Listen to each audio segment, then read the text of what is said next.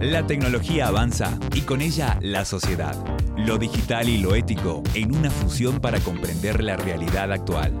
¿Qué tal? ¿Cómo les va? Bienvenidos al podcast de Vida Tecno. Estamos en este 2021 comenzando esta experiencia radial que tenemos aquí en la Universidad Católica de Salta.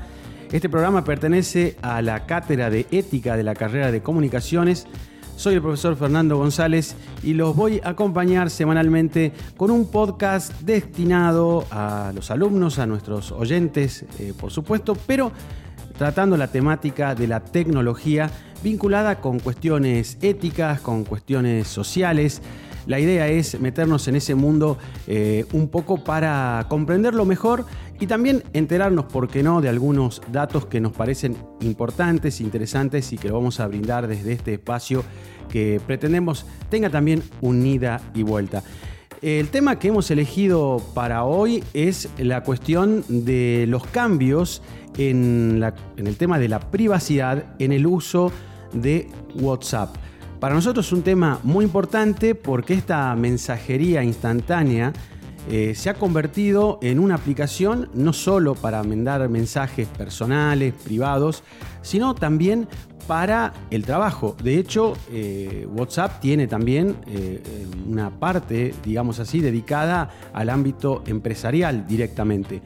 Pero claro, desde hace unos meses tenemos un mensaje de la aplicación, de la empresa, indicando que se van a modificar algunas condiciones de uso de esa aplicación. Para hacerlo sintético, eh, la mayoría de los analistas y también los usuarios vieron que eh, se centra este cambio en el hecho de que eh, WhatsApp va a compartir más información del usuario con la red social Facebook. Recordemos que el dueño de WhatsApp es Facebook, la empresa de Max Zuckerberg, que adquirió WhatsApp en el año 2014. A partir de ello se ha generado, se han generado una serie de cambios, entre los cuales está el hecho de vincular WhatsApp a Facebook.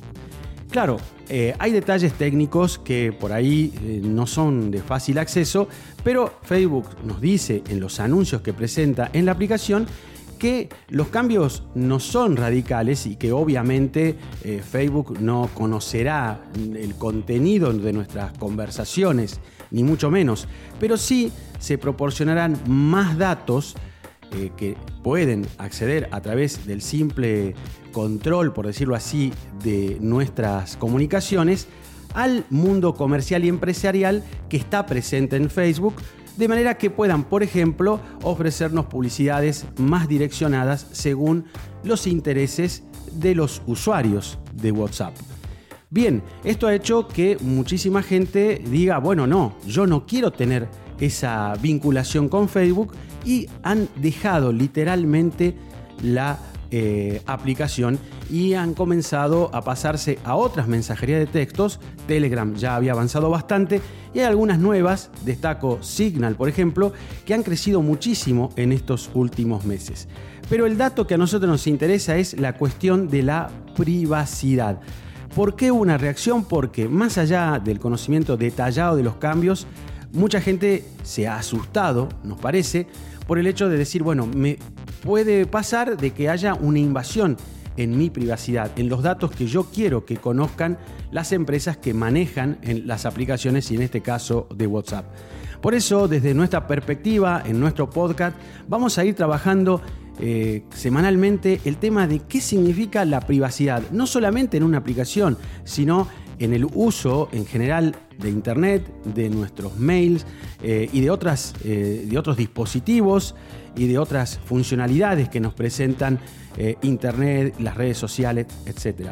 Pero lo que está claro, y es algo que incluso lo reflejan algunas publicidades, que, avisos, mejor dicho, que surgen en nuestra radio, que aparecen en nuestra radio, es que el usuario tiene que estar atento, que tiene que conocer desde, por ejemplo, sus contraseñas y manejar de manera inteligente sus contraseñas. Y también nos parece que debemos manejarnos de manera inteligente con las aplicaciones que usamos. Eh, WhatsApp cambia algunos criterios, por supuesto, lo ha anunciado y claramente, y está en nosotros elegir o no continuar con esta, con esta aplicación. Hay otras, las podemos conocer y aquí en nuestro podcast las vamos a conocer.